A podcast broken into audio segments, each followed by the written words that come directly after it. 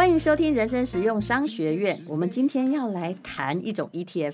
各位都知道我是 ETF 的支持者，为什么呢？因为你就是傻傻的理财，然后基本上现在的 ETF 用的也都是机器人哈，在选股，你就不用操心。基本上你不怎么看。只要你没有发现说，哎，旁边哀鸿遍野，通常你的绩效应该还不差。那有没有赚钱呢？其实是长期的事情，就看那个产业的趋势如何。好，我们今天要来谈谈，最近有一种很新的 ETF 出来了啊，叫做基因免疫还有生技方面的 ETF。我们请到了两位专家啊。一位是沈志堂，你好，丹如姐好，各位投资朋友大家好。一位是杨邦恒，你好，呃，淡如姐好，然后商学院的听众朋友大家好，我是杨邦恒。是，那杨邦恒，你先介绍一下你目前的现职是，还有经历，你高兴怎么讲都可以。谢谢丹如姐哦，那我目前就是任职在这个呃。呃，国内这个 ETF 算是一个很重要的一个发行商，富邦投信的这个、嗯、呃投资处量化指数投资部的基金经理人。嗯，我访问过几个富邦的 ETF，我都有买哎哦。谢谢淡如姐，我记得是越南还有半导体，应该都没有让淡如姐失望。我没关系，我现在还年轻哦，我打算放三十年。而且那个越南 ETF，你有看到有一个人很。这个准时的每个月买十张吗？是是是，因为我要看看一个正在就 GDP 每年用六趴以上成长的国家，如果我持之以恒这样就干十年的话，你看我会有多少钱？其实已经有很多人帮我算出来了，发现我会有一笔相当大的财富，是是是，对不对？的确是蛮值得期待的一个市场。当然，我也有买别的 ETF。好，那么，哎，沈志堂，你也介绍一下。是好，淡如姐好，呃，我是沈志堂，然后目前是任职于这个基因免疫生技 ETF 的经理人，然后我跟这个刚才的邦恒也是同事，然后也在同一个部门做、嗯、做服务。这样，你这个富邦基因免疫生技 ETF 是一个即将要上市的股票吗？我可以这样问吗？呃，应该说即将要上市的 ETF。嗯，对。但是它现在也是可以在股票市场买到吗？像我在买越南或半导体一样。是的，是的，都是一定、哦、都会在这个交。交易所上挂牌上市，也就是说，现在虽然叫 ETF，哎，我说真的，很多人还是不知道什么叫 ETF，因为它有英文字。那这 ETF 三个英文字到底怎么拼呢？各位，我建议你忘记，我也不想问。但总而言之，就是他帮你选那一类型的很多个股票，有的是五十张，有五十种公司，有的是三百种公司。无论如何，他帮你当搭配，总比鸡蛋全部放同一个公司好。嗯，好，那么。呃，我们来看一下哈，那就先来讲讲你的基因免疫医疗这个 ETF 好了，它的投资的主轴的特色是什么？那显然呢、啊，跟现在的疫情是绝对有关系嘛，对不对？的确，嗯，那可不可以请你们介绍一下？好的，好的，我们讲到这个基因免疫医疗，我想这个这个这六个这六简单的这个六个六个字，我想对多数的。这个听众朋友来讲的话，应该或多或少会觉得有有有些许的一个陌生，所以我在一开始的时候，我想引用麦肯麦肯锡的一篇研究报告来跟大家呃跟各位听众朋友分享。那在这篇报告里面，他提到新一波的这个医疗革新，它是正在发展的一个现在进行式。那什么叫做新一波的医疗革新呢？其实就是所谓的基因医疗，或者是免疫医疗。嗯，我讲到这边可能。听众朋友可能还不是那么样的一个清楚，对，那我想最好讲详细一点。虽然我家有这个曾有切身之痛，所以我知道什么叫免疫医疗。我付过非常多的钱，为了我妈当时能让她在肺癌第四期好过一点。我这样讲你就知道，是大概就是那个范围的东西。是是是，这个部分的话，我们后面的话，我想应该会有很多的时间可以跟呃这个弹幕姐或者是各位听众朋友分享。那我想我想要再用一个比较深。或者说比较贴近大家一点这个例子来说明说什么叫做所谓的这个基因免疫医疗。嗯，我想最近这几年这个投资主主题式的投资，比方说像 AI，嗯，像五 G，嗯，未来通讯，或者是说像这个电动车，嗯，是最近这段期间市场上面很热门的投资主题。那其实这些投资主题呢，其实就是从资讯科技类股，因为这些都是资讯科技的东西。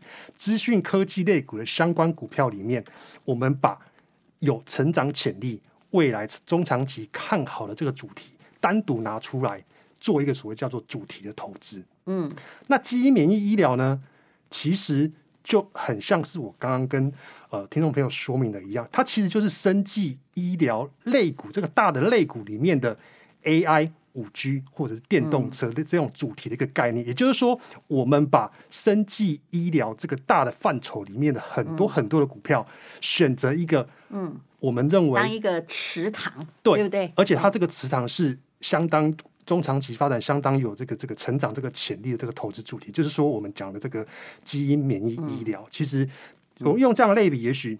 各位听众朋友，能够比较能够就是了解到这个这个这个基因免疫医疗的这个这个这个这个投资的一个概念。那么其实呢，就讲的就是基因免疫，还有加上生计啦。生计可能大部分人比较熟。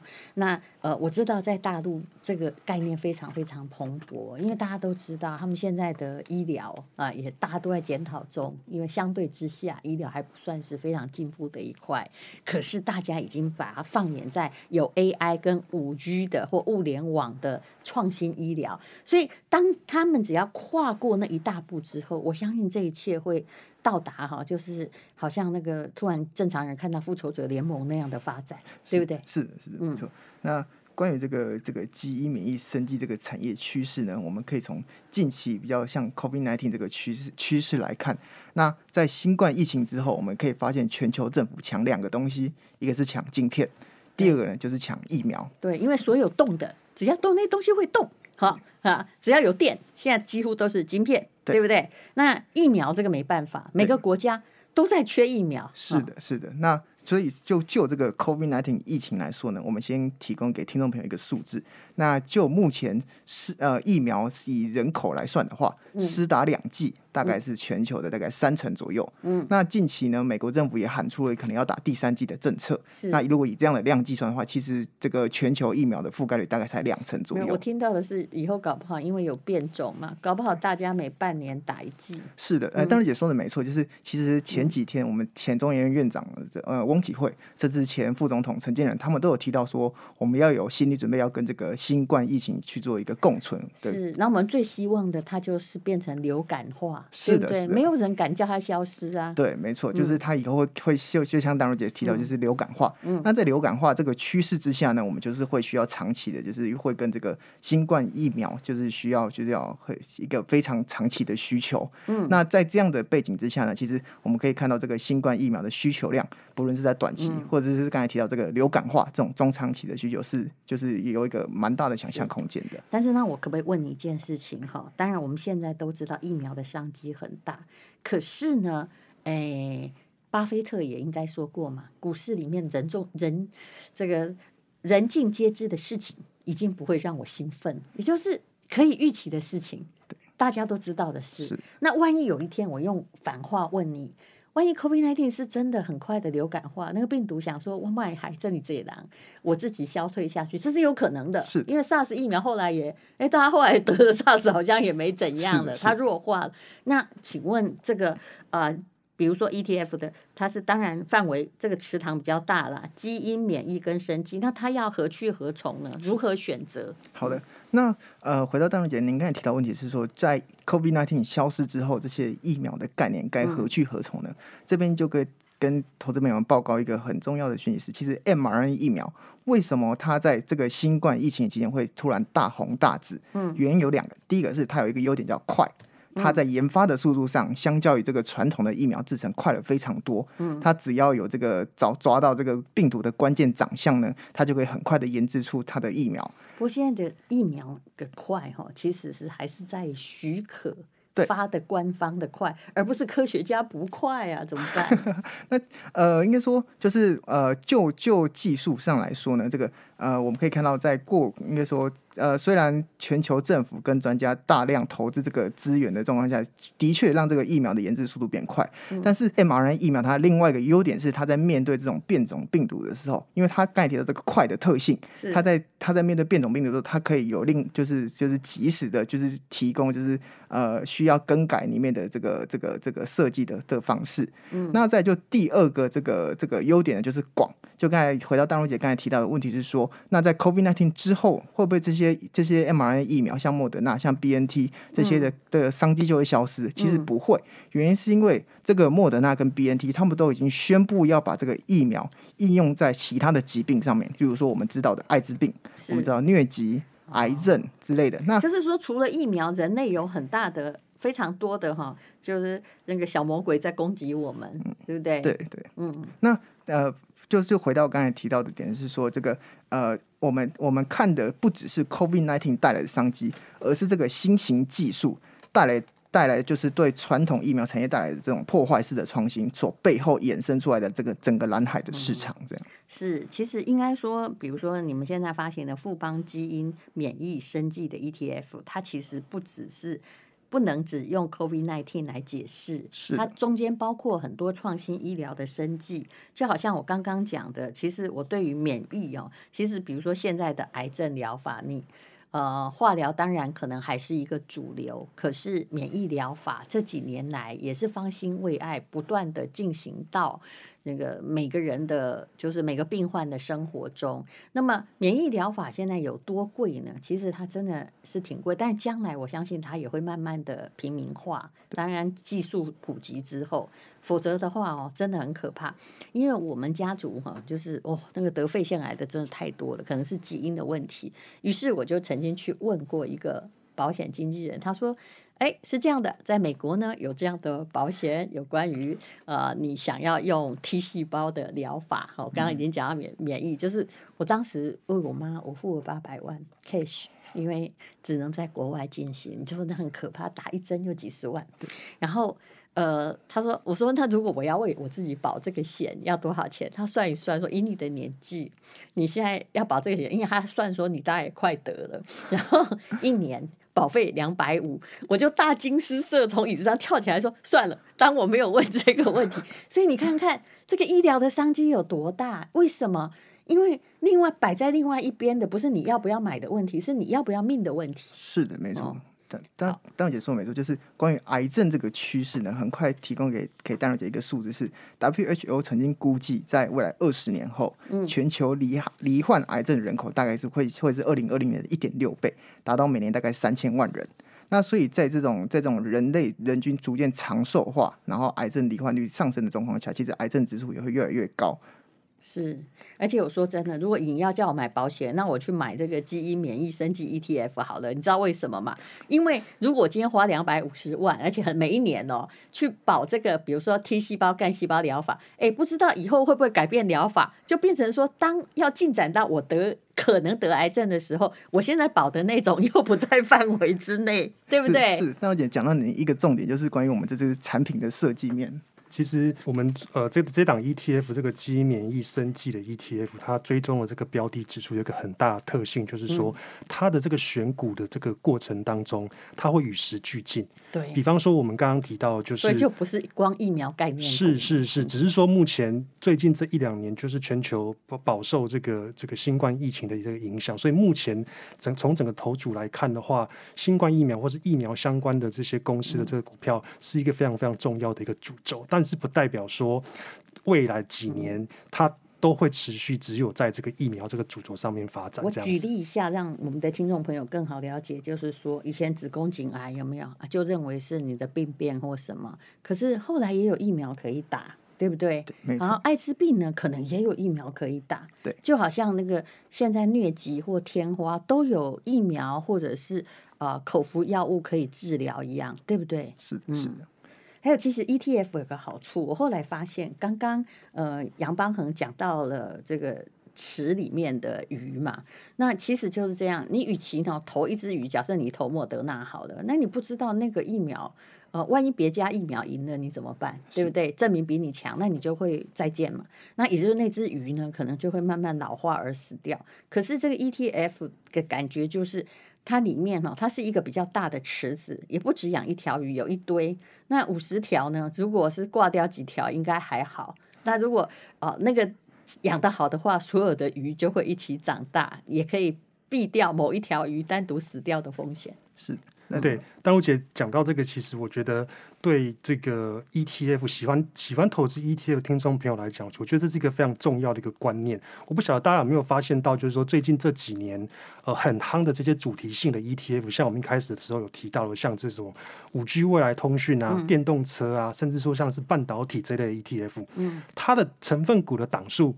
其实不会只有五档、十档、十五档、二十档，其实它最少最少都会有三十档。嗯，这个很重要原因就在于，就是说，如果我们今天的投资组合里面只有三档、五档、十档股票，那这个指数的报酬率就会受单一个股的影响非常非常的巨大。嗯，那到三十档以上的的这个这个这个这个状况之下呢？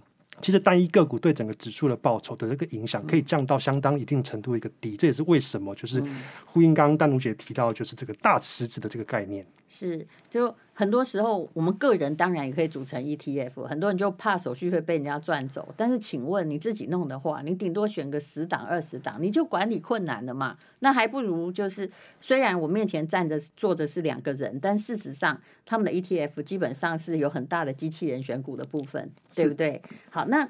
可不可以告诉我们，比如说，呃，沈志堂他是富邦基因免疫生技 ETF 的经理人，那你这个 ETF 跟一般现在已经有一些生疗、生技跟医疗的 ETF 是那不同在哪里？因为投资的看起来都是生技，池塘好像是养的鱼也差不多啊。嗯。目前台湾市场上的比较大家比较熟知的生技 ETF，就是比较偏这种呃泛生技型的 ETF，就是买买下整个产业。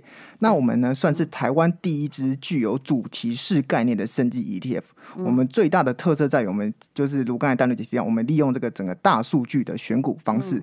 帮投资人在全球四十三个国家之中呢，挑选所谓的这个聚焦在基因、免疫、生计相关的产业经营。那这样一来，可以就是降低投资人在参与这种生计产业的选股困扰。嗯，第二个部分呢，是如刚才这个邦恒提到，就是因为 ETF 它本身的设计，它的投资逻辑是比较呃透明的，而且而且我们在我们的这个指数的设计上面，我们也有在针对这个权重或者是成分股的配置做一定的设定，让投资人可以在长期参与这个商机的时候有一个相对稳定的波动度。嗯，其实我觉得你们应该会跟那个方舟投顾的那个伍德应该会谈得蛮来的。基本上他也是一个勇猛的，然后放眼未来的投资人。我那天才去看，才发现说，哎呦，他年纪比我大哎，你知道吗？所以你知道这位姐姐是非常猛的，是的，是不是？而且他放看到的未来，后来就都成为未来。那我看到。我发现你们也是看见的是基因、免疫、生技的未来，而不是现在现在很多传统的生技股就是投资呃就医疗的公司而已。他可能这公司是在做耗材啊，它股息可能很高，就这样。是，其其实这个问题，我觉得呃可以用另外一种比喻的方式，也许可以让。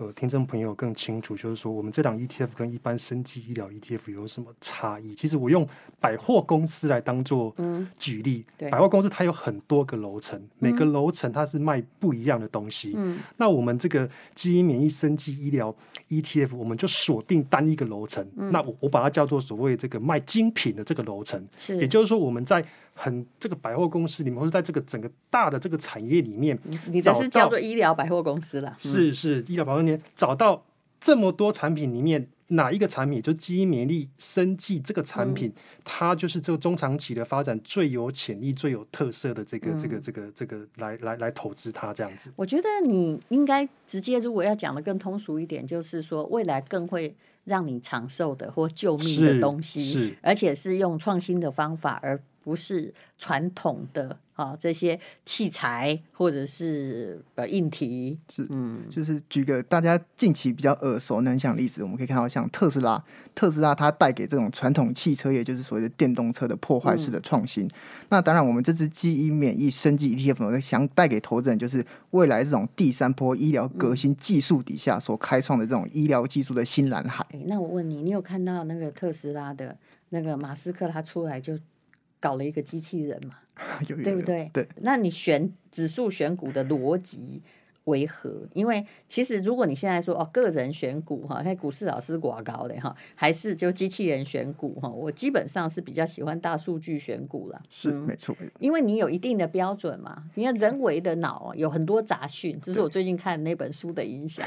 就无论如何，你判断不过这些客观的大数据。是的。所以你的你的这个。指数选股，你有没有？我知道全部讲完很难，有没有一两个标准？你的官方的用的数据是什么呢？嗯，可以说一下吗？嗯，好，呃，我我们用的数据呢，其实两两个重点，一个是我们用的是全球生计相关产业的公司它的官方资料，来自它的年报、嗯、法说会或者是这个新闻稿之类的。那透过这种大数据的整理，就可以帮投资人省下很多的，就是自个。自己研究的功夫，因为大家都知道，生技产业它的进入门槛很高，是就是很多专有名词啊，很多这种。研发站他们的这个比例太高了，对，非常高了。真的要回收哈，就算做这个新药，你也会遇到印度的药神。是的，没错。所以就透过这种大数据加上官方的资料的选选股的逻辑之下呢，我们就可以帮投资人排除掉很多杂讯，去选取到真正的产业经营是哪一些。是对，然后第二个部分呢，就是呃提到说，刚才卢邦也提到我们所谓的与时俱进这块，我们的关键字的选取呢，会同时根据当下市场环境，应该说市场的产业趋势有哪些，去帮投资人挑选说，那真正现在带领我们在开创整个医疗商机新蓝海的企业是哪一些，然后也让投资人可以有机会可以参与这些行情。嗯，那总共到底刚说三十。条鱼哦，可能就太少哈。那总共你会选有几条鱼啊？在那个大数据的池里面，在这个数据池里面，我们会从全球数万间公司中挑选前五十只鱼。哦，这样听起来比较放心。不只是台湾喽，不止，对不对？对，我们所以你就是能够做到，因为台湾投资人不太可能这边那个，比如说意大利某家厂很好啦，哈，每家公司很好，美国某家公司很好，就你不可能自己去东买西买啊。对，嗯、没错，没错。好，所以这个就是这个富邦基因免疫生技 ETF 它的啊，这核心竞争力跟一般的不太一样的地方，因为现在很多的就是有的生技医疗 ETF 就针对台湾。那么我想请教杨邦恒，我这个问题你会发现我一直在避谈疫苗股的大涨，有没有？因为我始终相信这种主动选股的大涨背后可能有过多的期待或人为的操作，然后如果出现一个不良讯息，你看它也大跌啊，那您是怎么看的呢？嗯。其实最近呃，最几这几年来，甚至五年、十年，其实全球的股市基本上都是走一个大多头的一个行情。是是。那可是在这个过程当中呢，其实呃，它其实不是一直在上涨，其实都会遇到讯息面的干扰，或者是说整个景气循环的一个一个一个影响，所以股市它其实会有波动。那我想，我们投资主题指数最重要的这个前提是说，我们认定它嗯中长期的发展。其实是有一定的这个能见度，或一定是一一一定的一个潜力。那在这样的状况之下的话，我们其实会比较建议投资人不要太过于在意，就是短线上讯息面的一个干扰。除非大家不要买个股，我是非常建议。是，除非这个讯息的确是影响到整体中长期产业的发展，不然的话，其实其实它只是在整个产业发展中的一个杂讯而已。嗯，说真的，我也有朋友就是在这个。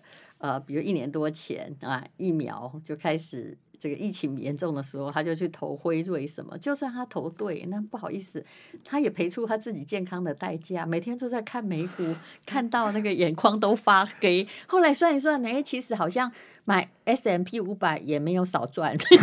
有没有发现这件事情？其实这个是我们呃富邦投信呃发行这样 ETF 的就其实蛮重要的一个原因之一，就是说。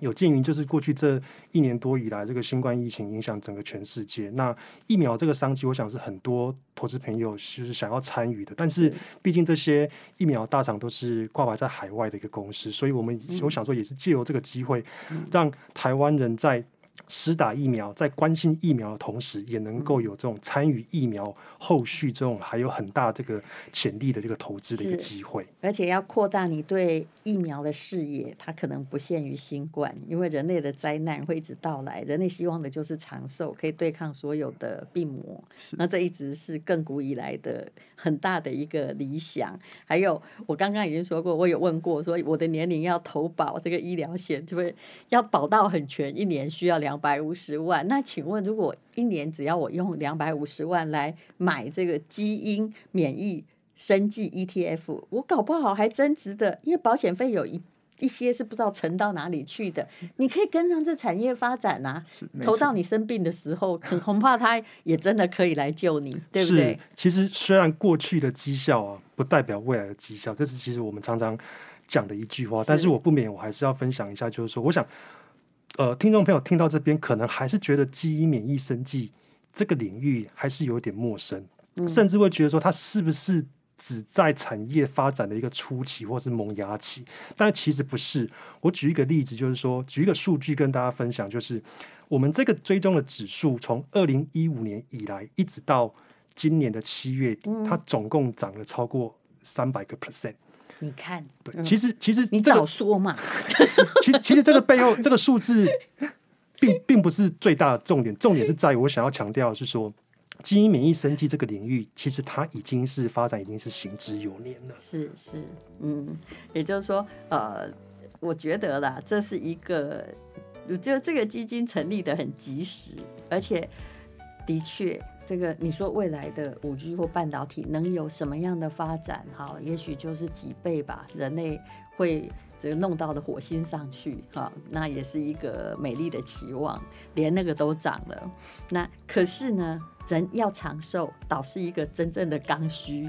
所以只要能够就是智慧选股，还有那个池里面的鱼，哈，是朝着那个创新医疗的方向的话，我相信这是一条好路。是。嗯好，那两位呃非常感谢哈，就是谢谢我把各位的头衔念一下哈，富邦基因免疫升级 ETF 的经理人沈志堂，还有富邦投信量化及指数投资部，你看这么长的一个头衔，就表示他一定是一个资讯行业的聪明人哈。经理杨邦恒，谢谢两位来接受的采访。